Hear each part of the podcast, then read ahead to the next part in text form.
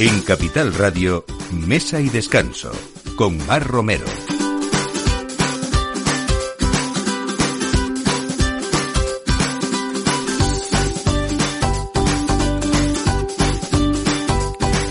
Buenos días, como cada domingo aquí estamos en esta hora del aperitivo prácticamente y como siempre intentando acompañarles en esta hora tan gastronómica además también y sobre todo pues darles eh, buenas ideas, eh, hacer eh, pues esta reunión que tenemos siempre de, grandes enólogos, de grandes amigos eh, periodistas y hoy sobre todo de una manera muy especial que les voy a contar. Vamos a empezar con un desayuno porque no sé si en ese día o en esa mm, hora tan importante del día eh, ustedes hacen un desayuno largo, pero hoy viene Lucía Matas porque con una fórmula que se llama oleolate que han venido a revolucionar el café con leche y con aceite de oliva virgen extra. Esta es la última innovación en el mundo del café, fusionando ese aceite de oliva virgen extra, en este caso de Almazaras de la Subbética, y es una iniciativa que se ha realizado en colaboración con el chef pastelero madrileño Ricardo Vélez. Vamos a hablar cómo es esto hoy con ella. También nos vamos de viaje, como siempre, a través del vino y hoy queremos hablar con Sergio Ávila, eh, enólogo de Cruz de Alba, y vamos a hablar sobre todo de esto que eh, habla mucho ahora la gente y pocas veces sabemos, que es la biodinámica. Es algo que no se ha inventado ahora y que sobre todo habla de ese profundo respeto de la tierra, de esas raíces y de ese cuidar este planeta que hay que cuidarlo para generaciones futuras. Pero vamos a implicarnos todavía mucho más con él y creo que algunas curiosidades sobre todo y algunas aclaraciones no, nos va a hacer. Nos vamos también de viaje hoy al Rincón de la Victoria porque hay una pieza clave gastronómica que es ese boquerón victoriano y que es una promoción como destino turístico que se está haciendo en los últimos años. Y con esto vamos a empezar eh, de una manera yo creo que emocionante porque vamos a hacer un pequeño eh, y modesto homenaje desde este programa Mesa y Descanso de Capital Radio porque el domingo pasado por la mañana temprano nos despertábamos con esa malísima noticia del fallecimiento de María Isabel Mijares y García Pelayo, eh, bueno, una extraordinaria mujer, pionera de la enología femenina en España, destacada enóloga en todos los ámbitos y desde este programa colaboradora asidua y una fiel oyente de Mesa y Descanso desde hace más de 20 años.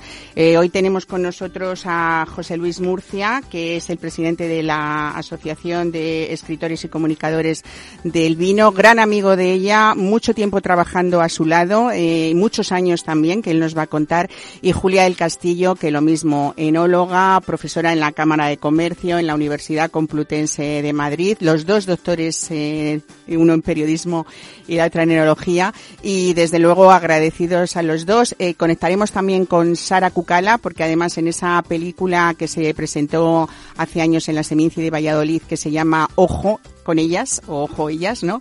Eh, estaba, estaba Isabel porque no podía ser eh, de otra manera, ha sido una pionera en este mundo del vino y además este mundo del vino español, pues desde luego que está de luto. Así que, como les digo, este pequeño homenaje que comenzamos, con el que comenzamos hoy este programa. Bienvenidos a Mesa y Descanso.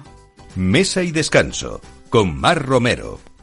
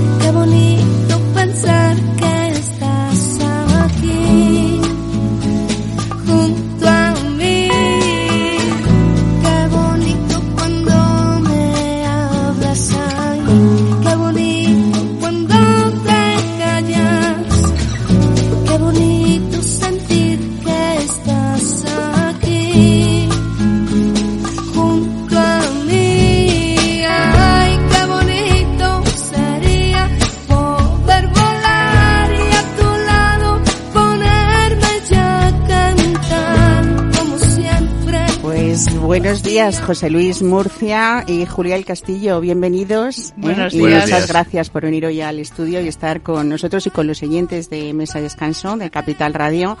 Bueno, eh, poco podemos eh, decir que no se sepa de esta extraordinaria mujer que fue María Isabel Mijares. Para algunos Maribel, para algunos Isabel. Para mí era Isabel. ¿Para ti, Julia? Para mí era Maribel. Y para ti, José Is- Luis. Isabel, Maribel. Isabel también, ¿no? Bueno, pues eh, decía yo al principio del programa eh, que fue pionera de la enología femenina en España. Eh, fue la primera en muchas cosas, eh, creo yo, ¿no? Eh, sobre todo, eh, pues eh, la primera presidenta de una denominación de origen española, como fue Valdepeñas, la denominación de Valdepeñas. Eh, pero esto dicho ahora mm, podría ser un dato más, ¿no, José Luis? En la época en la que estábamos, casi hablábamos de que se podía, o muchos podrían decir que incluso daba mala suerte el que una mujer entrara a una bodega y esta señora llega aquí, eh, pues casi ba- bastón en mano para, para decidir cómo se hacen las cosas, ¿no? Efectivamente, Isabel, es que de- siempre hablamos de su carácter, que tenía un carácter fuerte, que era muy mandona, pero es que sin ese carácter, en la época que estamos hablando, era imposible, porque para que como mujer te tomaran en serio, y aquí está Julia, que, que viene un, un poquito después de ella, pero, pero muy cercana, eh, sabe perfectamente las que se han pasado. Este es un mundo tremendamente masculino, aún lo sigue siendo, pero ya afortunadamente la aparición de enólogas debe estar cerca ya cercano al 40%, más o menos,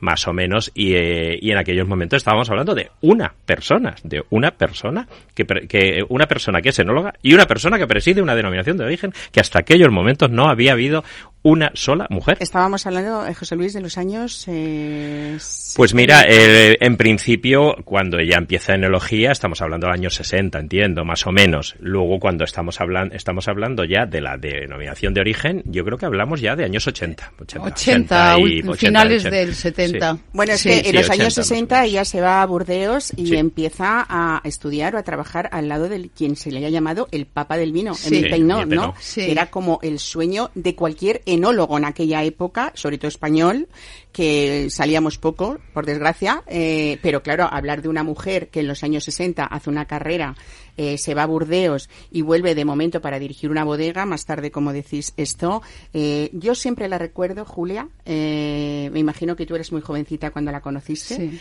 pero imaginaos una mujer en los años 60, 70 con la moto en un pueblo como Valdepeñas, lleno de bodegas masculinas y con el puro en mano para cenar puro. con puro, ellos. sí, con ¿no? el puro. Es que me encanta, me encanta escuchar esto, ¿no? ¿Tú Maribel qué es que recuerdos tienes sí, Maribel hizo químicas como yo, era química y luego se fue a Burdeos a hacer enología.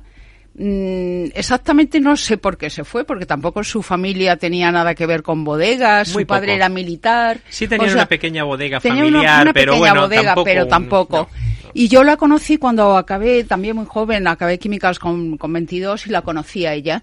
Y entonces me, me, bueno, me dijo, pues haz lo que yo, vete a, Burdeos también a estudiar. Y entonces tuvimos la suerte de, de- de recibir clases de los mejores profesores de- de- del mundo de enología.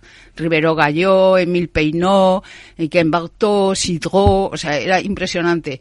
Y bueno, y entonces yo tampoco tenía nada que ver con las bodegas ni nada, pero era un mundo tan precioso que, que bueno, que, que hasta ahora he seguido. Mira, eh, hay unas declaraciones de ella que os voy a recordar, que seguro que las habéis leído en alguna ocasión, que muy divertida. eh, para la- hizo estas declaraciones para la revista Forbes de Argentina en 2022 y entonces eh, rememorando esa experiencia laboral eh, dice, bueno, yo mi educación era muy liberal, tenía moto y fumaba puros, eh, decía, pero eh, no me dejaban entrar en algunas bodegas porque decían que se enturbiaba el vino. Dice, y en algunos casos a veces me llamaban análoga. Enóloga, ¿no? Era, bueno, era también, eh, no sé si la recordáis así, pero por supuesto, eh, divertida siempre. Mucho. Mm, Mucho vamos a hablar, sonriendo siempre. eh, Siempre, pero, no hay mm, una foto que, que en no la esté que esté sonriendo. seria. Es verdad. Y, Es verdad. y hay una de las cosas por la que incluso fue muy, muy criticada, eh, ahora que hablamos tanto de, de democratizar ese lenguaje del vino, ¿no? De, de hacerlo ligero, de quitar esa importancia que se le ha vestido a veces de una manera tan estrecha, y quizá ella también fue la primera que creó Fue un pionera, peculiar lenguaje de esas descripciones, ¿no? Eh, había, pues eso, eh, aplicaba técnicas que se podían ide- identificar con las canciones picantes del cuplé, o, o- o yo qué sé, o, o hablar de, de- de pues, pues como lo hemos oído muchas veces, de naguas de novicia o de sotana de cura de pueblo. Sí. Esto le provocó quizá muchas críticas de un sector mucho más mm, eh, Eh, er- mucho más ortodoxo, cerrado. más ortodoxo, más cerrado Más las cerrado. aperturas. sí. pero yo tengo que decir también otra cosa de ella, no sé si estáis de acuerdo conmigo, y es que a esas críticas, como a otras que tuvo, porque igual que era muy querida, también a veces en ocasiones era muy criticada, ella eh, ahí aplicaba una total ignorancia o sordera, no sé cómo lo queréis Sí. llamar, Sí, porque sí, sí. jamás Que no le le- afectó, ¿no? No, nada, nada. nada. Lo que no le gustaba lo dejaba de lado. Y no, ni lo criticaba, ¿eh? Ni hablaba mal de nadie, ni decía nada, pero lo ignoraba, No. lo ignoraba. Bueno, había otra cosa, José Luis, que tú comentas en un artículo reciente que has hecho haciendo la- este homenaje también en la Gaceta del Vino, que dices que ah, tenía una máxima eh, que decía que, que lo que no se comunica no no existe, ¿no? Y eso Lo también, repetía constantemente. Como Y- y presidenta, es cierto, es cierto. Como presidenta que tú la Fue la presidente, la- yo lo, la, sustituí a ella, Sí, precisamente. sí. Y es verdad que ella tenía ese interés desde que fundó esta Asociación de Periodistas y Escritores del Vino, porque todo el mundo del vino se comunicara de una manera o de otra, ¿no? Y que, y que, y que bueno, que, que fuera no solamente para, para doctores en, en, en- en enología, sino para ese consumidor mm, cercano, ¿no? Para el disfrutón también, porque ella lo era, ¿no? También. Hombre, eh, yo creo que dio un paso muy importante en lo que es la comunicación. Creó un grupo de, de- de- de- de comunicadores que iniciamos 10 personas y hoy estamos cerca de 200. Desde es luego. decir, que, que ha sido, yo, yo creo que ese ha sido un empujón tremendo y que hacía falta en España. Es decir, eh, ella, ella como, como persona que había, había salido como Julia fuera, que había estado en Francia, decir, oye, que en Francia hay una unión de, de los periodistas, oye, que en Alemania, que en España tenemos que hacer algo. Desde Y bueno, pues ese algo ahí está, ¿no? Y ahí están sus frutos. Me encantan tus adjetivos en este artículo que dices trabajadora hasta la extenuación, entusiasta, apasionada, exigente, tozuda, mandona, pero sobre todo generosa y buena, Sí, ¿no? Sin duda. Sí, sí, sí, vamos, yo creo que, que, que son adjetivos que me los he pensado mucho, pero que creo que coinciden perfectamente como era ella, una definición de cómo era ella. Bueno, tú además estás casado con una enóloga Sí. eh, que fue un poco también su alumna, por Fue decirlo de alguna sí, manera, sí, ¿no? también Y entonces sí. habéis vivido muchos años eh, muy a su lado y muy Sí. de cerca siempre, ¿no? En diferentes ámbitos, además. Eso es. Julia, tú, es que eh, hablar de, de Maribel, como tú la llamas, y, y tú has sido como que, que desde que tú eras una cría hasta ahora mismo, que Hasta casi ahora la mismo. vas a suceder también en esa responsabilidad de llevarle el concurso del Real Casino de Del Madrid, de los vinos, ¿no? sí. Eh, hace poco, este verano, estabais en Biarritz haciendo algo muy bonito también. el Salón ¿no? de Grandes Vinos de. España.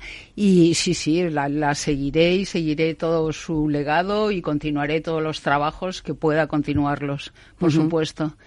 Porque siempre ha sido, ha sido mi maestra, ha sido mi, mi guía en enología, ha sido Ujú. Bueno, mi a- mentora. a- aparte de ser como una avanzada de su época, podríamos decir, cuando ahora hablamos tanto de feminismo, en ocasiones desgraciadamente de un feminismo de, de despacho, podríamos hablar, ella en sí era, en persona era el feminismo, ¿no? Porque ha sabido, tiene, eh, en el sentido de defender a través de su trabajo esa responsabilidad y esa apertura de que no hubiera techo de cristal, que ahora comentamos mucho esta, esta frase de la mujer, pero siempre al lado de los hombres. Yo tengo otra frase maravillosa que se la ha hecho repetir muchas veces en este programa porque me divertía mucho y él, ella decía, el hombre es un mal deliciosamente necesario. No sé si se lo habéis oído alguna vez, Sí, pero sí, me encantaba sí, esta frase, ¿no? Porque era, oye, todos somos compañeros, todos somos iguales, vamos a tirar del carro de este mundo del vino español No, que tanto son- lo necesita. estas frases ¿no? lapidarias- Y no vamos a hacer diferencias as- absurdas, ¿no? En esto de... No digo que estas frases, yo, yo recuerdo otra que siempre decía cuando estaba, estaba catando en una mesa y estábamos muchos hombres, igual estaba ella, y entonces salía un vino y entonces decían, este vino yo creo que es un poco masculino. ¿Cómo masculino? Dice, sí, porque promete mucho y da poco. Esta era otra de sus... Sí, sí, sí, sí. Bueno, con estas cosas lo que hacía sí. era a todo ese público desde diferentes lugares, porque siempre ha habido es verdad que yo decía también en otro artículo esta semana que, que se queda eh, su sillón de la Real Academia de Gastronomía vacío, pero se quedan muchos sillones vacíos porque había muchísimos sitios de, Europa y de Latinoamérica donde ella, ha sido una portavoz de nuestro vino y nuestra defensora de nuestro vino eh, maravillosa. Recuerdo un viaje con ella a la Isla del Hierro, también en la que su regalo, el regalo de la bodega a la que fuimos, eh, las vetas, voy a decirlo, le hicieron un sillón precioso de madera, de, de pino canario, ¿no? Y ella lo estrenó sentada fumándose un puro en honor a ¿eh? No, entonces por eso digo que deja muchos sillones vacíos porque, bueno, yo diré mm, también eh, que, mm, que, pocas veces, no sé qué, qué, os parece a vosotros, eh, pocas veces he visto en las redes sociales ese grandísimo movimiento que ha habido esta semana de duelo y de reconocimiento por, por porque porque ella se haya ido, ¿no? No hay más que asomarse a Instagram, a Facebook, a X para ver esa unanimidad de todo el sector, ¿no? Al que le ha sentado, pues eso, como, como, como un mazazo, porque ha sido una noticia muy inesperada, ¿no? No, no, ella no estaba. no, nada, nada. Yo había hablado, habíamos quedado al día siguiente, estaba, estaba normalísima, estaba como siempre, divertida, risueña, y fue, fue mm, de repente un, un infarto de un infarto repentino y, y, nos quedamos todos. Fíjate que estamos todos como muy conmocionados eh, ocho días después de esto, eh, pero yo os diría que igual que Isabel Mijares ha vivido como ha querido, ¿no? Siempre con ese sacrificio que ella cuenta, luego nos lo va a decir Sara Cucala en, en esa en esa eh, película que, que, que sale que hizo Sara Cucala y en la que ella cuenta cómo su trabajo ha sido lo más bonito del mundo para ella, pero también ha tenido que hacer un sacrificio familiar porque dejaba a su marido y a su hija pequeña, eh, pues para irse eso a países como Argentina o como Chile, pero fuera de todo esto, o fuera de todo esto, que ya también es un gran sacrificio, eso lo sabemos todos los que trabajamos, eh, es que ella realmente ha vivido como ha querido y desde luego, no sé vosotros, pero a mí también me gustaría morirme así. Sí, o sea, de no enterarme. Ha muerto de no enterarme. como ha querido. también, ¿no? Como ha querido. Ni ha preguntado a nadie, ni ha ido con rodeos. Claro, claro. Eh, es que imagínate con el carácter que estamos definiendo de ella, en positivo y en negativo, imagínate esta mujer eh, postrada, o sea, no, me la imagino. Hubiera sido lo más triste horrible. Que, que, se hubiera podido. Bueno, eh, era también eh, pura sabiduría, porque a través del vino eh, lo ha hecho desde muchas maneras, ¿no? También artículos periodísticos, por supuesto, en intervenciones en medios audiovisuales todas, y sobre todo yo creo que eh, bueno, también con, con, libros, ¿no? O sea, que, que cualquier eh, de la medio la era... La copa, que sí, ese fue uno de los más de los más conocidos. Y ahora va a salir otro libro que está que se va a editar pronto, vamos. Bueno, tenemos con nosotros a Sara Cucala, ¿eh? que eh, Sara, buenos días, bienvenida a Mesa y Descanso. ¿Qué tal? Y gracias por hacer esa paradita en pleno en pleno en pleno trabajo. Sara es eh, periodista gastronómica, por supuesto, desde hace muchísimo años, escritora, filmmaker, eh, actualmente escribe en el diario El País y además creadora de uno de los primeros blogs de gastronomía y viajes, aparte de, numerosos libros, ¿no? Y, por supuesto también fundadora y copropietaria con Ana Lorente, otra de nuestras grandes, de la librería gastronómica y la escuela de cocina a punto. Eh, Sara, eh, leíamos también este domingo tu obituario en, el país y, y, ponías en las redes que casi te estaba costando, como a todos, no asimilarlo, que también, por supuesto, sino poder escribir eso bueno, pues con ese impacto que, y esa tristeza que, que teníamos todos. Pero cuéntanos ahora, ocho días después, eh, tú que eres una grandísima comunicadora, ¿cómo, cómo ha sido para ti o en qué te ha influido eh, Isabel Mijares en, en, esa vida de pasión por el vino? Eh, bueno, hola a todos y gracias por invitarme, que siempre es un, placer estar con vosotros. Eh, sí, desde luego el domingo, el domingo tenía el corazón, vamos, no, sé dónde, porque me, costó muchísimo, eh, tardé en hacerlo, mm, creo que pocas veces he escrito algo llorando a lágrima viva. Eh, yo creo que se, nos ha ido no solamente una persona eh, querida por los que la queríamos, porque el carácter de, de Isabel era un carácter muy fuerte. Yo contaba en el artículo y bueno, lo he dicho siempre que era una mujer muy valiente, no tenía pelos en la lengua, decía las cosas tal como se le pasaban por esa cabeza brillante e inteligentísima como, como pocas y, y la verdad que mm, me costó, me costó porque no, para mí fue un shock. Desde que me enteré, pues yo me levanto muy tempranito, era las siete y media de la mañana, me dio un vuelco corazón mientras estaba tomando el café y hasta que confirmé que de verdad había sucedido, pues tardó un ratito y, y desde ahí hasta que escribí el artículo para el país, pues un, un ratito más, la verdad, bastante doloroso. Porque no se nos ha ido una mujer sin más, o una periodista sin más, o una enóloga sin más, se nos ha ido la, persona que ha abierto las puertas al mundo eh, del vino y al mundo de la mujer y del vino. O sea, ha sido una luchadora increíble, como ella me contaba cuando rodamos el documental, eh, que ella realmente nunca sintió un desprecio, nunca sintió una, un, eh, un daño no personal hacia ella, pero pero sí eh, sí sentía no que la miraban de otra manera o que era de otra manera y que su actitud siempre era tener una sonrisa en la boca y decir las cosas tal como las la dice una persona de, del nivel cultural e intelectual que tenía Isabel. Eh, yo voy a recordaros una cosa mmm, que me parecía brutal y que luego no, no lo pusimos en el, bueno, sí salió en el documental, es verdad. Eh, Isabel cuando, cuando fue nombrada la primera mujer en dirigir un consejo regulador, que fue el de Valdepeñas, eh, los bodegueros no querían que la presidenta del consejo regulador fuera a sus bodegas, porque no fuera a ser que tuviera la regla y les estropeara el vino. Señores, esto ha pasado hace nada. Sí, sí, sí. sí, Lo recordábamos en el documental se moría de risa. Claro. Y dice, pero dice, pero si es que esta gente, si es que no tenía discusión conmigo. y tenía razón, claro, su nivel intelectual era tan brutal. Comentaba Sara en las redes, además, estos días que también te hemos visto en Instagram, que eh, ella te llamó después de tu documental de Oído Ella es la voz de la gastronomía para agradecerte que no hubiera habido cortes o que tú no hubieras cortado Sí, eh, nada sí. de lo que ella comentaba, ¿no? En este en este documental.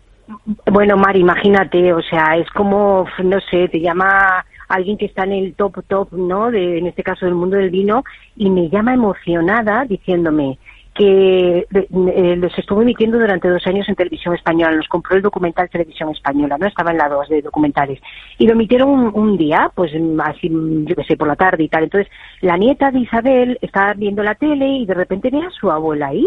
Abuelita, abuelita, que mira que te estoy viendo la tele y tal y cual. Entonces Isabel va, Isabel no había visto el documental porque el documental cuando nosotros no lo, cuando nos seleccionaron en Seminci en Valladolid, estábamos en plena pandemia, con lo que yo no pude hacer una presentación. Luego me lo compró Televisión Española, con lo que nunca hice la presentación del documental. Entonces siempre decía Isabel, cuando presente el documental tenemos que ir. Y dice, yo por supuesto que voy a estar allí, claro que sí. Bueno, pues la cosa es que no la había visto. Entonces Isabel se, se sienta y ve el documental y me llamó emocionadísima, que a mí jo, dije, ¿cómo es posible que esta mujer me pueda llamar a mí a darme las gracias cuando yo debería de estar, bueno, y estoy agradecidísimas por, por siempre decirme que sí, por haberse prestado a esto, que a mí me costó mucho hacer la producción de un documental sobre el papel de la mujer en el mundo de la gastronomía, porque las mujeres aún tenemos miedo de hablar. Y la gente tenía miedo de hablar. Eso ya te lo conté alguna vez en el programa, Sí, Mar. sí, sí, y sin embargo. Isabel, desde el minuto uno me dijo, por supuesto, voy a hablar. Y yo la dejé hablar. Y, y no corté nada de lo que me dijo. Entonces me llamó para darme las gracias y decirme, jo, qué emoción y ver a mi nieta emocionada viendo a su abuela en una película. Dice, pero Sara, aparte de eso, gracias porque me, no me has cortado nada. Soy lo que soy y soy así. Entonces, a mí me, me emocionó muchísimo, ¿no? Que me dijera eso, porque, bueno, pues porque es, yo creo que es de los grandes premios que te puede dar la vida, ¿no? O, o a tu trabajo en este caso. Bueno, todos estábamos recordando frases muy de ella, pero que ha repetido a lo largo de su vida y que lo hemos estado, la hemos oído y, y las hemos compartido riéndonos con ella a lo largo de muchos años, ¿no? Eh, tú además a- aquí hablando de tu documental, ella eh, mm, es cuando habla y dice que la viña es como la mujer, ¿no? Que, Sí. Eh, Qué bonito, Dice, sí. nace, crece, llora cuando la han podado por sus heridas, da frutos, se siente satisfecha cuando los ha dado, es enormemente sufrida, se adapta al medio ambiente porque la mujer es eso en el mundo, en la sociedad y en el rol que le ha tocado vivir. Qué bonito, ¿no? Bueno, es que te, te- te voy a decir una cosa, la, la película dura una hora, eh, yo tengo todos los brutos de Isabel, que algunos los pasamos para el país, que se han emitido en el país, eh, cosas que no entraban en el documental, pero te juro que cada frase que dice es para, para hacer para hacer eslóganes y salir el Día de la Mujer con esto, porque Pues sí. es increíble, ¿no? O sea, el día, el momento cuando me mira rodando y me dice, mira Sara, te voy a decir una cosa, no hay nada, no hay nada en la vida que una mujer no pueda hacer, nada. O sea, Desde porque luego. tenemos tal fortaleza, ¿no? Decía, tenemos tal fortaleza que si aprendemos a sacar esa fortaleza, no hay nada que nos frene. Y es era era increíble, o sea, yo cada yo te juro que cuando fui a entrevistarla eh, para el documental yo no abría la boca. O sea, yo, yo decía, pero que voy a abrir yo la boca si, si cualquier cosa que quiera preguntar ya la está diciendo. Bueno, sí, lo de la viña fue muy bonito, sí. Tenemos Mm. con nosotros hoy también a Sergio Ávila, que, que es el enólogo de Cruz de Alba y que le veo a sentir. Sergio, bienvenido, que antes de ponerme a hablar contigo te doy la bienvenida. Eh, no sé si queréis decir algo más o quedaros con alguna frase de Isabel. Eh, yo digo que no se puede resumir en unas líneas una vida tan, tan intensa, ¿no? Solamente, por supuesto, dar el pésame a todo el sector del vino, a sus innumerables amigos también y a todos sus, sus familiares. Eh, me imagino que hemos hablado todo lo que hemos podido en el tiempo que nos da este programa. Sara, José Luis, eh, José Luis Murcia, Sara Cucala y, Julia del Castillo, gracias a los tres. Bueno, pues por hacer este modesto, creo, pero pequeñito homenaje que creo que se merece y en esta casa, como os decía, que ha sido pues una asidua colaboradora y de verdad que cada vez que hablaba de un programa de radio donde se hablara de vino, ella siempre hablaba de mí. Así que desde aquí públicamente vuelvo a darle las gracias otra vez y nos vamos a despedir como seguro que hubiera querido ella, ¿no? Brindando, Brindando. con un buen vino por su eterno Claro. descanso. Así Como que Sergio, ella. hoy vamos a brindar con Cruz de Alba, si te parece a ti, ¿eh? Y vamos a hacerle con esto, con estas copas, este, este pequeño homenaje. Y allí donde estés, Isabel, pues, pues eso, sigue bebiendo todo lo bueno que puedas. Eh, nos has enseñado a saber beber también, que eso es muy importante, ¿eh? Eh, con responsabilidad. Y sobre todo, cántales allí donde estén unas buenas rancheras, que eso también era algo que le encantaba, ¿no? Así y que. eh, me gustaría, Mar, solamente decir una cosa. Aparte de todo lo que estás diciendo, que es precioso, nos ha dejado también el legado de que ella comenzó la lucha, pero tenemos que seguir con ella. o sea, que luego. no paremos lo que ella ha luchado tanto y tanto por posicionar el vino y por posicionar la mujer dentro del mundo de la gastronomía y dentro del mundo. Tenemos un, tenemos un trabajo largo, ¿eh? Nos queda... Ese ese- será el mayor Lo homenaje, haremos, Sara. lo haremos, claro que sí. Aquí, haremos. esto de que la mujer puede hacer todo lo que quiera y desde luego es un sector en el que hay que seguir defendiendo todos juntos, pero este vino Por español, supuesto. por Dios, que es lo, lo, lo mejor del mundo y una de Lo nuestras eh, grandes cosas que tenemos y las que podemos presumir. Sara Cucala, una vez más, y a José Luis y a, y a Julia. Gracias a los tres por Gracias estar hoy con ti. nosotros. Un abrazo Gracias grande. Un abrazo, Hasta un luego. abrazo, Un abrazo. chao. Mesa y descanso. Capital Radio.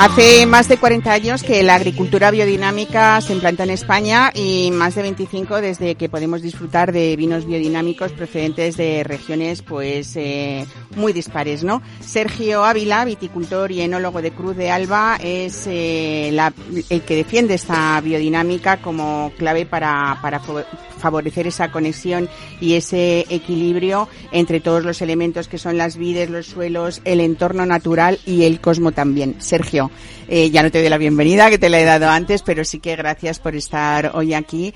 Un poco para aclararnos eh, conceptos, porque vamos a partir de algo más popular que cuando hablamos de biodinámica hay mucha gente que se cree que casi estamos hablando de esoterismo, ¿no? Que también tiene su parte, ¿o no? Cuéntanos. buenos días. Buenos días. Bueno, la verdad es que la biodinámica no deja de tener ese punto esotérico que voy a decir de puertas afuera es lo que muchas veces la gente ve o la gente piensa que es, pero la biodinámica es mucho más profundo que, que el esoterismo, mucho más profundo que siempre a la gente le viene también a la cabeza que enterramos cuernos de vaca, etcétera, etcétera. Es, mu- es mucho más que, que todo eso. Bueno, eh, es verdad que, que es una filosofía también, eh, yo creo que está basada en eso, en que la Tierra es un organismo vivo y que, como yo decía al principio del programa, hay que cuidar esto, ¿no? Eh, y hay personas que han pensado que, primero, eh, estábamos hablando de esa viticultura eh, or- orgánica, ¿no? Eh, la biodinámica fue como un paso más, pero a veces pensamos que esos vinos no pueden estar ricos y por eso aquí hoy ya vamos a, ver, a hablar de Cruz de Alba, ¿no? Porque aparte de que, que tú fuiste uno de los pioneros, poder decirlo de alguna manera, ahora mismo en Cruz de Alba, eh, ¿podemos decir que todos los vinos son biodinámicos? Sí, ahora mismo Todos, todos, los ¿no? vinos son biodinámicos, lo único que de momento no estamos usando los sellos, puesto que, aparte de ser un argumento de venta, que para mucha gente lo es, hoy por hoy, tanto los, vinos biodinámicos como pueden ser vinos ecológicos, etcétera, etcétera, es, una- es más lo que, lo que acabas de hablar, es una filosofía y es mucho más profundo que, que la mera producción y venta de, del vino.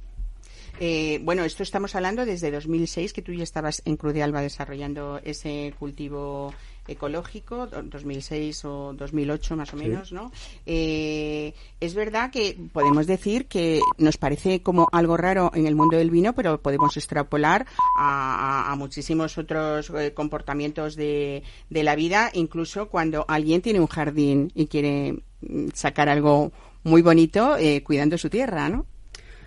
Básicamente la biodinámica es un modo de vida y todo eso se tiene que extrapolar a todos los aspectos de la vida, no solo a, tu trabajo, también a tu jardín, a tu mascota, a tu casa, a tu familia, a tu día a día, ¿no? Entonces, nosotros en mi casa vivimos la biodinámica, mi mujer mis hijos, como, como esa filosofía, como ese modo de vida que nos ayuda un poquito a estar más en contacto con la naturaleza, a estar más en contacto con nosotros mismos, pero también a elegir y a disfrutar del momento, que yo creo que es eh, para mí la definición perfecta de, de biodinámica.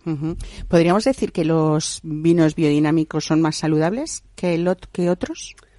Bueno, vamos a decir que los vinos biodinámicos tienen ausencia de productos químicos, con lo cual, desde un punto de vista nutricional, podemos decir que son más eh, sanos, más saludables que, que los vinos que no lo son. Yo creo que es de, de puntualizar en este, en este momento que lo importante es hacer un vino bueno y luego hacer un vino sano. Lo uno sin lo otro yo creo que cojea, ¿no? Eh, tomarte un vino porque sí, porque sea biodinámico y muy sano, pero si afortunadamente y organolépticamente hablando, vamos a decir, no es muy agradable, pues lógicamente el consumidor y la persona que lo está tomando no va a disfrutar de él. Quizá ese ha sido uno de los grandes ataques a la biodinámica, ¿no? Cuando hemos tenido eh, vinos eh, naturales también, en los que hay personas que dicen, a ver, si me tomo un vino natural y no está rico, pues yo no voy a disfrutar de él, con lo cual pierde toda la esencia que haya podido tener en el aspecto del cuidado de la tierra o de todo lo demás, ¿no? Después de esto que estamos hablando, sí, lo que tiene que saber es que eh, es estar bueno para que uno disfrute del vino, que al final es un poco el, el, final del vino, que es disfrutarlo en la mesa y, y compartirlo en buenos, en buenos momentos, ¿no? Cuando hablamos también muchas veces de la biodinámica, parece que es algo que os acabáis de inventar hace 25 años los enólogos, pero yo recuerdo a mis abuelos, eh, ya no solamente en el tema del viñedo, sino con otros eh, cultivos y tal, en los que, por ejemplo, pues igual que en los embarazos los meses son lunares y no son nueve meses, ¿no? Eh, la, la- la influencia de la luna ha existido siempre. eh, se cortaba o se podaba, eh, bueno, yo no entiendo, no sé si es cuarto menguante o cuarto creciente, pero así se hacía, ¿no? O el pelo, por ejemplo, nuestras abuelas, ¿no? Nos cortaban eh, dependiendo de la luna para que nos creciera más o menos. Eso también es biodinámica, ¿no? Lógicamente, yo lo del pelo, para los oyentes que no nos ven, yo no tengo pelo, llegué, ya llegué tarde, no, pero, pero bueno, básicamente eh, la biodinámica no es nada inventado, es una data de 1918 con, con unas conferencias que dio Rudolf Steiner en su día, pero eh, tenemos que entender que la biodinámica es mucho más que el concepto eh, y la filosofía de, de aquel momento, ¿no? La biodinámica es un modo de entender el momento, la situación astronómica, astrológica, con la Tierra, eh, con el fluir de, de la savia de las plantas. Entonces, claro que nuestros abuelos y nuestros antepasados usaban la biodinámica para podar. No es lo mismo talar que podar, que cortar un árbol para, para hacer leña o para hacer, o para hacer madera. Tienen distintos usos y esos usos eh, demandan distintos momentos. En tanto en cuanto tú tengas esos conocimientos del momento, vuelvo a decir, pues vas a tener unos resultados u otros. Y hoy por hoy, que parece que todo vale, tenemos esa titulitis, todos tenemos un título universitario que nos avala, yo creo que no tenemos que, que dejar atrás y olvidar pues ese conocimiento tradicional, ese conocimiento que se transmitía de padres a hijos, de generación en generación, que nos hace ganar un segundo por vuelta, voy a decir, en nuestros vinos, pero sobre todo, sobre todo, lo que nos hace es estar mucho más en conexión con la Tierra, con el momento, con el cosmos, ¿por qué no decirlo? Porque también has hablado muy bien de, la Luna y de su efecto. Eso lo que nos lleva es siempre a buen puerto. en tanto en cuanto sepamos trabajar con toda esa información. Claro. Bueno, hablaba yo eh, un poco también eh, de, de- estos, eh, me sale ahora la palabra que te iba a decir al principio, un poco como ese esoterismo, ¿no? Eh, porque es verdad que, que hay preparados que se hacen con, con elementos naturales. En el fondo, todos los que buscáis es fomentar ese equilibrio del viñedo con el medio ambiente. Hay personas que lo llevan a su extremo, eh, bodegueros que yo he conocido, enólogos que dicen, pues mira, eh, yo en tal época por la noche busco la luna llena y me desnudo para conectar con la naturaleza, ¿no? Y yo muchas veces me he preguntado, perdóname la ignorancia, ¿esto tendrá que ver algo con el vino? ¿O, o para su vino él ha obtenido resultados haciendo eh, cosas de este tipo? Bueno, yo creo que la gracia de todo esto es que la gente piensa que, es, que eso lo hace la gente después del vino, ¿no? Eso sí, probablemente. pero, pero yo, desde mi punto de vista, como, como biodinámico, enólogo y, agrónomo que, que soy, yo creo que cada uno lleva la biodinámica al extremo que, que él considera. Yo pienso que en tanto en cuanto tú seas feliz y, y tú pienses que eso a tu vino le mejora, ¿Por qué no? Cada uno es libre, ¿Por qué no? Cada uno es Hacer libre en su casa y en su lo que quiera lo que su quiera. viñedo, que no se pase al del vecino porque igual se lleva algún susto, pero eh, desde mi punto de vista, pues algo, algo tiene que ver. Simplemente porque cuando tú haces algo creyendo en lo que haces, yo creo que es un ingrediente fundamental también, no solo para el vino, o para el aceite o para nuestro día a día, para nuestra vida en general. Yo creo que tenemos que ser conscientes, tenemos que tener pleno dominio de la conciencia para poder ejecutar nuestras acciones y nuestras decisiones. Bueno, lo, lo realmente bueno también es que el mercado se ha, difer- se ha diversificado de tal manera en el mundo del vino que igual que hay personas que buscan específicamente un vino vegano que está indicado en la contraetiqueta, cada vez también nos es más fácil encontrar vinos biodinámicos en tiendas especializadas y, y en cartas de restaurantes, ¿no? Eh, hace unos años eran muy pocos esos consumidores, hoy ha crecido de una manera importante, ¿no? Ese, consumidor que busca especialmente vinos biodinámicos.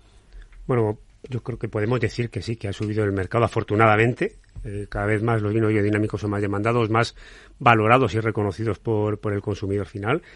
Eh, no tenemos que perder de vista también el momento. Ahora parece que todo lo healthy está de moda. Yo verdaderamente me alegro, no sé cuánto va a durar esta moda, espero que venga para, para quedarse. Antes éramos cuatro, ahora somos cuatro mil. Mm, Eso, desde mi punto de vista, eh, lo que redunda es en un mejor cuidado a la tierra, un mejor conocimiento, en que seamos más eh, sensibles con, con nuestras acciones hacia, hacia el viñedo y sobre todo hacia, hacia la tierra. Una de las, de las premisas que tenemos de, en Cruz de Alba es que tener un suelo equilibrado nos va a dar un viñedo equilibrado y un vino equilibrado. Y eso, al final, tenemos que darnos cuenta que, que la poda, que la fermentación, que la elaboración de un vino se resume en un, en un sorbo, en un único sorbo. Y es donde te va a decir el consumidor si sí o si no. Y tenemos que ser capaces de enamorar con un único guiño. Eso es un poco nuestro, nuestro hándicap, que no deja de ser mágico y de, y de tener esa esencia pura de, Claro. del vino. Cuando hablamos de que el consumidor eh, no sabe diferenciar un vino biodinámico de otro que sí que lo sea, quizás sea una virtud para eh, contar quién ha- para quién hace ¿no? estos vinos biodinámicos como tú, porque si el resultado final es que no sabe rico eh, y estamos disfrutando de él, quiere decir que tenemos delante un vino que está muy bien hecho, con esas características además de todo lo que estamos contando, ¿no? De proteger nuestra tierra y de que, y, de que no haya sobre todo eh, elementos artificiales que, eh, que colaboren en, en- en la elaboración de, de estos vinos. Esto pasa con Cruz de Alba, tenéis eh, todos el crianza, el roble, me encanta Finca Los Oyales, ¿eh? no sé qué, qué dices tú. Eh, decir a un enólogo cuál es su vino favorito es como que te hablen de qué hijo prefieres, ¿no? Pero, pero dime algo singular, un vino que tú destacarías en todo lo que hablamos de, de Cruz de Alba, de todo lo que hablamos. Bueno, yo creo que cada vino tiene su momento, aunque muchas veces la gente a estas alturas del partido sigue hablando de calidad y yo pienso que la calidad ya se tiene que dar por hecho. Tenemos que hablar de personalidad. Cada personalidad, cada vino tiene ese ratito que, que necesita, ¿no? Entonces, has hablado muy bien de, de Finca Los Oyales, pero tenemos que Cruz de Alba Crianza, Cruz de Alba Fuentelum, incluso nu- nuestro roble. Cada uno necesita un momento, cada uno necesita, o voy a decir, aporta para, para un momento, para una compañía determinada, para un plato determinado. Pero bueno, ya que has hablado de, de Finca Los Oyales, un poco por, por definir y por transmitir un poco lo que es Finca Los Oyales a, a todos vuestros oyentes. El Finca Los Oyales nace en, un- en una esquinita muy pequeña que tenemos en, el viñedo, 1,8 hectáreas, un viñedo de 67 años de edad. O está una verdadera eh, perlita dentro de- del universo de, de la viña. Un viñedo que tiene, voy a decir así abiertamente, 20 años más que yo y eso de verdad es un, es un lujo poder trabajar con, con seres, con seres vivos eh, más viejos que tú, lo cual eh, nos hace ya un poco ponernos en, en preaviso de que ese viñedo ya es único, ya es especial. El suelo en el que está es atípico, es un, es un arenal profundo. Eso nos hace eh, dar una, una uva muy, muy, muy determinada, muy especial con una personalidad, con una ligereza, con una finura y con una elegancia que luego se va a llevar hasta, hasta el final, hasta el momento de, de tomar el, el vino. Yo definiría Finca Los Oyales como nuestro vino equilibrio. Ujú, qué bonito. Bueno, no lo hemos dicho, pero estáis vuestras instalaciones en Quintanilla de Onésimo. Yo creo que es uno de los sitios, eh, bueno, de Ribera del Duero más emblemáticos y también estáis, tenéis el, viñedo en Padilla de Duero, municipio de, Peñafiel. Eso ya nos puede dar una idea de dónde partimos o de qué partimos, ¿no? Eh, y, y bueno, pues yo decirte que quizá eres la persona con la que yo más he aprendido. No sé si esto sirve, te sirve de algo, porque seguro que hay gente mucho más importante que yo en el mundo del vino, pero sí que he aprendido que un vino biodinámico puede ser un vino para disfrutar, un vino rico y un vino, eh, sobre todo que, pues eso, que, que cuida también y que colabora en vuestra, en esas elaboraciones que tú tienes a, a cuidar nuestra tierra, que es, es lo más bonito que se puede decir, ¿no? Gracias por estar hoy aquí y hoy vamos a disfrutar de estos vinos de Cruz de Alba, no para dar envidia a nuestros oyentes, sino para que tomen nota en esa agenda gastronómica y vinícola que siempre les aconsejamos. Lo hemos hecho hoy un poco al revés, pero como aquí hacemos casi una especie de almuerzo de desayuno, yo te invito a que te quedes porque hoy vamos a hacer un desayuno con uno de los ingredientes más sanos, aparte del vino que tenemos en nuestro país, esa trilogía, ¿no? Que es el trigo, eh, el, el, el, olivo y la viña, ¿no? Pues hoy con aceite de oliva virgen extra que nos trae eh, Lucía Matas de Almazaras de la Subbética de Priego de Córdoba, pero como una novedad que es disfrutar del aceite de oliva virgen extra de, con, con un desayuno y un desayuno muy particular. Mesa y descanso con Mar Romero.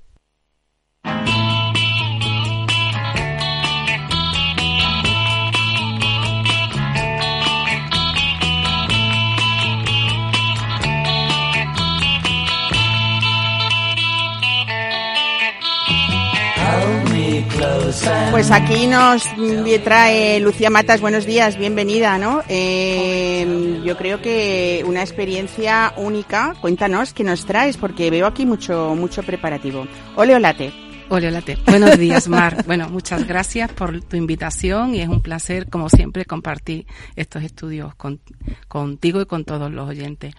Pues bueno, Almazara de la Subbética, que sabes que siempre está dando vueltas y siempre está con proyectos de I más D, pues hemos querido mm, dar un pasito más. Y yo me levanto desde por la mañana mm, estudiando todos los usos del aceite, desde que lo uso para la ducha, para desmaquillar, en el desayuno, en todo, pues me faltaba el complemento, nos faltaba el complemento de, de con el café y la leche. Bueno, hay gente que en el desayuno, Lucía, eh, toma una cuchara de aceite de oliva, pero esto es un poco como un poco duro. Claro, ¿no? se- se esto toma, es- pues, Esto es como va a hacer querer yendo- sufrir, que no es necesario, ¿no? Yendo, yendo un pasito más, que es muy saludable tomar una cucharadita de aceite en ayuna, pues bueno, pues hemos querido añadir esa cucharadita de aceite, hemos diseñado un aceite especial para latear, oleolate, para tomar añadirlo a la leche, se latea y se añade al café, con lo cual estamos ahí consumiendo esa cantidad que son 10 la, la media es por cada 100 mililitros de leche aproximadamente, pues una cucharadita que ya nuestro set barista Experian lo lleva porque tenemos el lateador eh, para hacerlo muy cómodo y que todos en casa podamos disfrutar de ese set barista Experian y, y nadie pueda decir no tengo para hacerme un oleolate. O Sí. sea, nosotros buscamos un set, o tenemos aquí delante un set que incluye una lata de aceite de oliva virgen extra, que además ha sido pues seleccionado por vosotros por un sabor y un aroma, es un blend de aceitunas Sí, distintas, ¿no? Sí, sí, eh, se ha estado trabajando, pues la verdad es que es un proyecto que se empezó desde la idea en bruto de diciembre, principios de enero del año pasado, hasta ahora que ha visto la luz, ¿no? Han sido muchas pruebas las que hemos estado haciendo, también eh, tipos de variedades, momentos de maduración diferentes, para que cuando tú te tomas un oleolate, pues lo primero que vas a notar es el aceite y esos aromas verdes, esa yosa verde, porque es un aceite muy premium, usan ha sido unas aceitunas muy seleccionadas en un momento eh, determinado de, de, de, de maduración, de envero, o sea, el mejor momento. Y eh, bueno, pues a continuación vamos a pasar de ese verde que vamos a encontrar en nariz a boca cuando lo tomamos.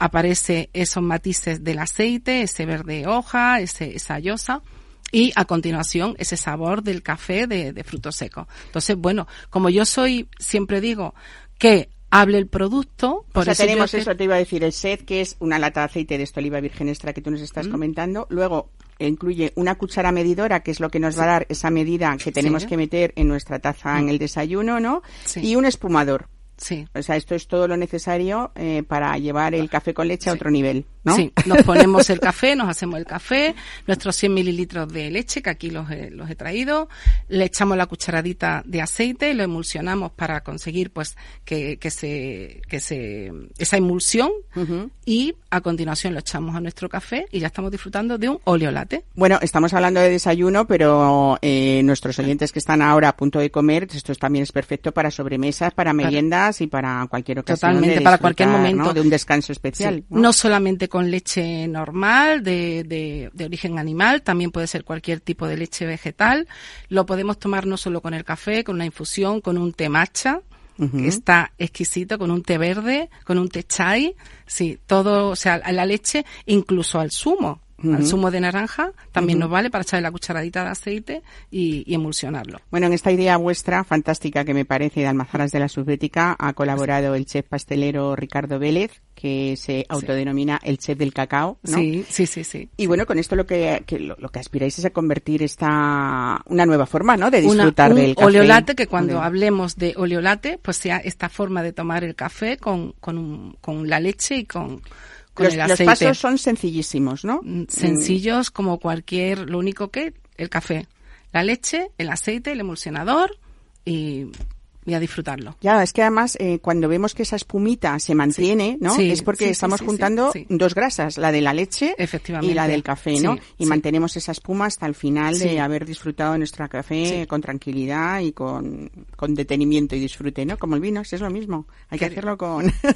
Venga, vamos a verlo. Vale, A ver. bueno. Uy, Uy, perdón. ya está. A ver, A ver, lo vamos a emulsionar. Tenemos la leche, así está sonando con el emulsionador. Muy bien. Tenemos la leche y hemos echado la la cucharadita de, aceite. de, de aceite, perdón. Mesa y descanso. Capital Radio.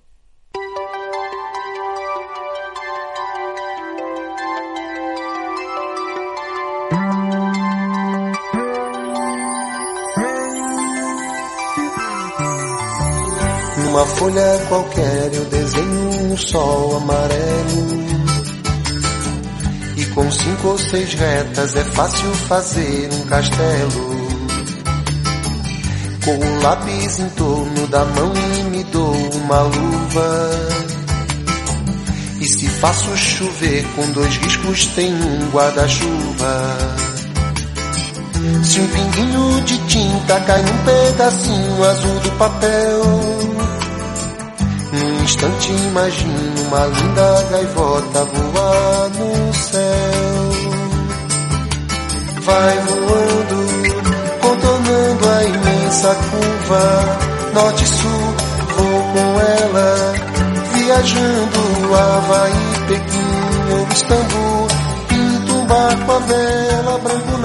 Bueno, aquí estamos con este oleolate que nos estás pre- eh, preparado, así, así en directo. Eh, qué rica espuma, eh, Lucía Matas. Y bueno, es esto, es demostrar que el, el aceite de oliva virgen siempre se ha usado tradicionalmente eh, de una manera, con muchos usos, como estabas diciendo, desde la cosmética también, por supuesto, porque no, desde la conservación de los alimentos tradicionales y ahora desde luego lo más novedoso que nos habéis traído con almazaras de la subbética, que es este oleolate. ¿Cómo lo tenemos que llamar si uno no quiere café y quiere té? ¿También oleolate?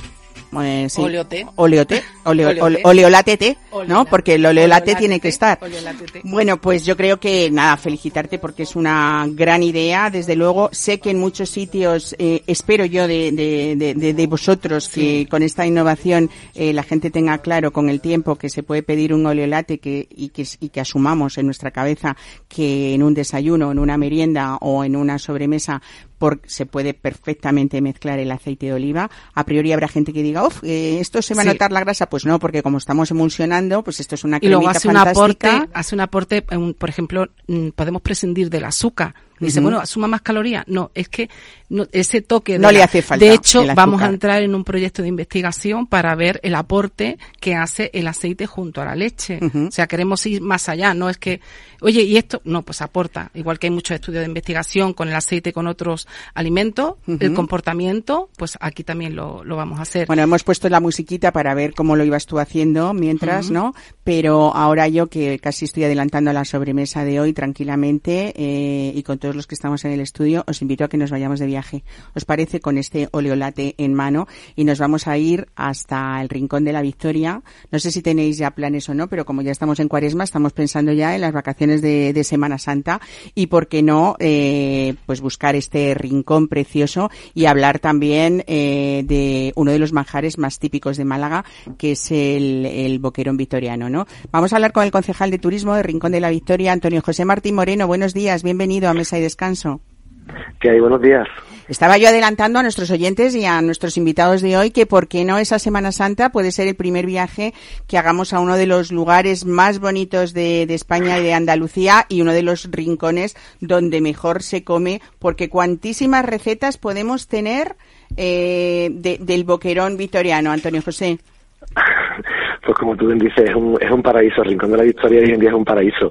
Es un, un pueblo de un pueblo ciudad de la Costa del Sol en el cual todavía se, se respira esa esencia eh, marinera de, de pueblo de pescadores que, así nació y, y donde, bueno, donde, como tú también comentas, el, un manjar especial es nuestro boquerón de plata que, que se ha convertido en un- en un referente gastronómico y turístico para el Rincón de la Victoria. Desde luego, bueno, eh, hace ya pocas semanas, pero ya hace que estaba, eh, se había celebrado esta Feria Internacional de Turismo de, de Fitur, donde hicisteis esa gala del Boquerón Victoriano. Cada año, además, eh, premiáis a, a alguien, eh, bueno, pues destacado eh, dentro de, de cualquier sector. Este año ha sido el actor malagueño Pablo, Pablo Puyol eh, para, para regalarle ese premio Boquerón de Plata que lo que hace es destacar y ensalzar la labor profesional y humana de, de personas de la cultura, del deporte o de la gastronomía o la sociedad en general, ¿no? Sí, intentamos este, intentamos creamos ese premio además pues para para primero eh, como tú bien has dicho destacar no a esos profesionales eh, del sector tanto sea deportivo cultural eh, que, en este caso tenga relación con Rincón de la Victoria y, y se convierte como en, en- embajadores no de, nuestro municipio. Y, y, bueno pues este año le ha tocado a Pablo Puyol pero quiero recordar también que tenemos embajadores como puede ser Diana Navarro Remedios Cervantes eh, eh, Salvador también Calvo eh, fue que fue un Goya fue Goya hace hace poco con, con Edu no y, y bueno pues se, se encargan ellos de, de, como bien he dicho pues de promocionar Rincón de la Victoria y, y nuestro destino. Y luego sobre esa gala que comentas que hacemos en Madrid pues lo que intentamos es eh, llegar a, mm, a- al público no a al público que, que está allí en la capital de España y, y enseñarle pues la bondad de que, que tiene a través de ese recetario que, que se hace con, con, con distintos restaurantes que participan en la red de restaurantes dentro de la fiesta del Boquerón que se celebra la primera semana de septiembre y demostrar también que el Boquerón, aparte como todo el mundo lo conoce, que se puede hacer frito y en vinagre, se puede utilizar, siendo un pez tan, tan humilde, ¿no? Se puede utilizar también en la alta cocina. Y, y de eso son esas recetas que están en ese, en ese recetario, que para aquel que no esté escuchando, a través del portal de turismo en Rincón, eh, pueden descargárselo, eh, pueden acceder y hacerlo fácilmente en casa. Eso también es una experiencia muy buena para aquellos que le encante la cocina. Claro, además vais ya por el sexto volumen de este recetario, ¿no? De, de Rincón, el Boquerón. Y son todos esos usos gastronómicos que tú dices de, del Boquerón vitoriano. Yo creo que por sí solo este producto se ha convertido en un motivo importantísimo para visitar eh, Rincón de la Victoria, pero realmente eh, hay mucho que, que ver también en esta localidad que tenemos todo lo que uno puede necesitar, ¿no? Sí, el Rincón de la Victoria eh, al final en estos últimos años se ha, se ha convertido en un referente, como bien he dicho, en la Costa del Sol. Ya no por su cercanía a Málaga Capital, que estamos eh, a 10 minutos de, de, de Málaga Capital en la, costa oriental ¿no? de, la, de la Zarquía, sino también porque hemos apostado, eh, aparte por el turismo de sol y playa que ya teníamos, que es, importantísimo, tenemos 7 kilómetros de playa, unas playas muy, muy extensas, eh, con, yo siempre digo que con, con un mar muy tranquilo como es el Mediterráneo eh, y muy familiar. Eh, luego también eh, a nivel patri- patrimonial hemos hecho un gran esfuerzo. Quiero recordar eh, a todos los oyentes que, que en Rincón de la Victoria se encuentra la única gruta de origen marina que se puede visitar en toda Europa, que es la Cova del Tesoro, que además este año estamos de 50 aniversario de su apertura al público y vamos a hacer distintas actividades, pero también a nivel patrimonial, como he dicho antes, tenemos una villa romana que acabamos de restaurar, eh, que hace un año que está abierta y que se está convirtiendo pues en el epicentro también de visitantes del Rincón de la Victoria, y otra cueva también, Cueva de la Victoria, porque al final hemos, eh, eh, hemos hecho como un tridente, un triángulo patrimonial, eh, en el cual, pues bueno, pues los últimos, las últimas investigaciones demuestran que los neandertales ya estaban en el Rincón de la Victoria.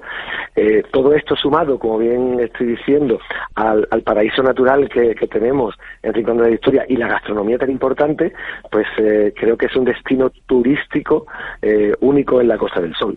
Desde luego, parajes eh, naturales únicos y una agenda de ocio que abarca los 12 meses del año. Así que nosotros ya hemos planteado aquí el que las vacaciones de Semana Santa, que es lo más cercano que tenemos, eh, pues sea uno de los de, de los destinos que, que uno puede puede elegir, lleno de vida. Además, Antonio José Martín Moreno, concejal de Turismo de Rincón de la Victoria, muchísimas gracias por estar hoy con nosotros y adelantarnos todo esto tan bonito y tan rico como es el Boquerón. Muchas gracias. Muchísimas gracias a ustedes, como siempre, y os esperamos con las manos abiertas en Rincón de la Victoria. Gracias, un saludo, hasta luego. Gira um simples compasso e num círculo eu faço o mundo. Menino caminha e Bueno, qué corto se nos hace. Sergio Ávila, gracias por haber viajado hasta aquí, pero nos gusta mucho eh, tener el vino siempre aquí, en el estudio, ¿no? Y que los oyentes nos oigan de cerca, ¿no? Eh, porque es algo, pues eso, vivo y que brindar siempre es uno de los motivos, eh, tanto como lo hemos hecho hoy, por alguien que no está ya con nosotros, Julia del Castillo. Gracias, por Gracias, hacer Mar. este Gracias homenaje ti. compartido a Isabel Mijares y decía tanto como para eso como para los que estamos aquí que por favor de una manera responsable disfruten de esos grandes vinos que nosotros tenemos en este caso Sergio Cruz de Alba que es una de las bodegas eh, bueno preciosas y sobre todo de convocatorias que days. Como la que hicisteis este año para esa mesa redonda de los vinos biodinámicos con experiencias diferentes de enólogos diferentes de cualquier rincón o de muchos rincones de España y eso quiere decir que es algo que cada vez más hay personas que, que, cuidamos esta tierra, ¿no? Que es lo, lo que más nos gusta. Y Lucía Matas, gracias por traernos otra joya gastronómica que es el aceite de oliva virgen extra. En este caso hoy, de una manera muy innovadora, nos han encantado, no sé si llamarlo sobremesa, desayuno, almuerzo, pero cualquier momento es bueno para disfrutar de cosas ricas, sobre todo si se comparten. Así que muchísimas gracias a todos los que hoy estáis aquí. Gracias.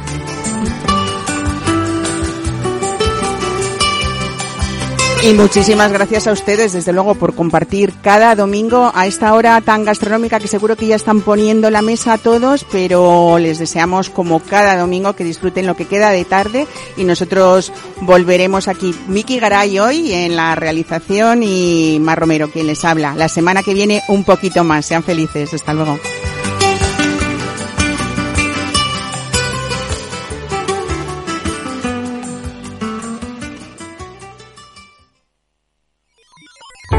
Los robots escuchamos Capital Radio. Es la radio más innovadora. Oímos a Saragot, con Luis Vicente Muñoz. Ahí le has dado. Esto es Capital Radio. Di que nos escuchas.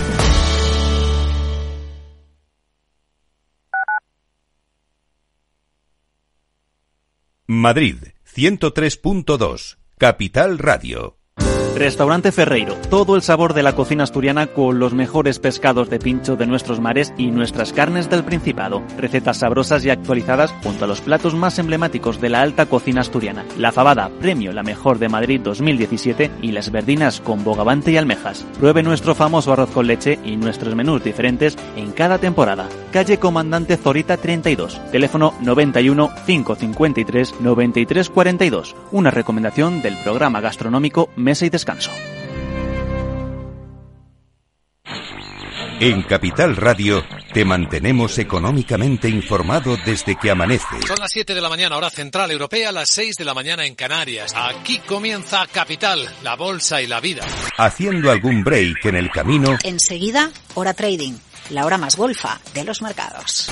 para continuar informándote después de comer Son las 4 de la tarde, las 3 en Canarias. Esto es Mercado Abierto, en Capital Radio. y que cierres el día conociendo todos los detalles. Señoras y señores, buenas noches, bienvenidos. Escuchan la sintonía de Capital Radio. Les invito a que nos acompañen aquí en el balance. Capital Radio. Información económica de calidad. Disfruta de la mejor cocina gallega en Montes de Galicia. Todo un clásico moderno en el barrio de Salamanca. Disfruta de la variada dieta láctica, de las mejores carnes y pescados tratados con respeto y transparencia y regados con una de las mejores bodegas de la zona. En grupo, en familia o en pareja, Montes de Galicia te ofrece el espacio perfecto en cada ocasión. Para personas inquietas, Capital Radio.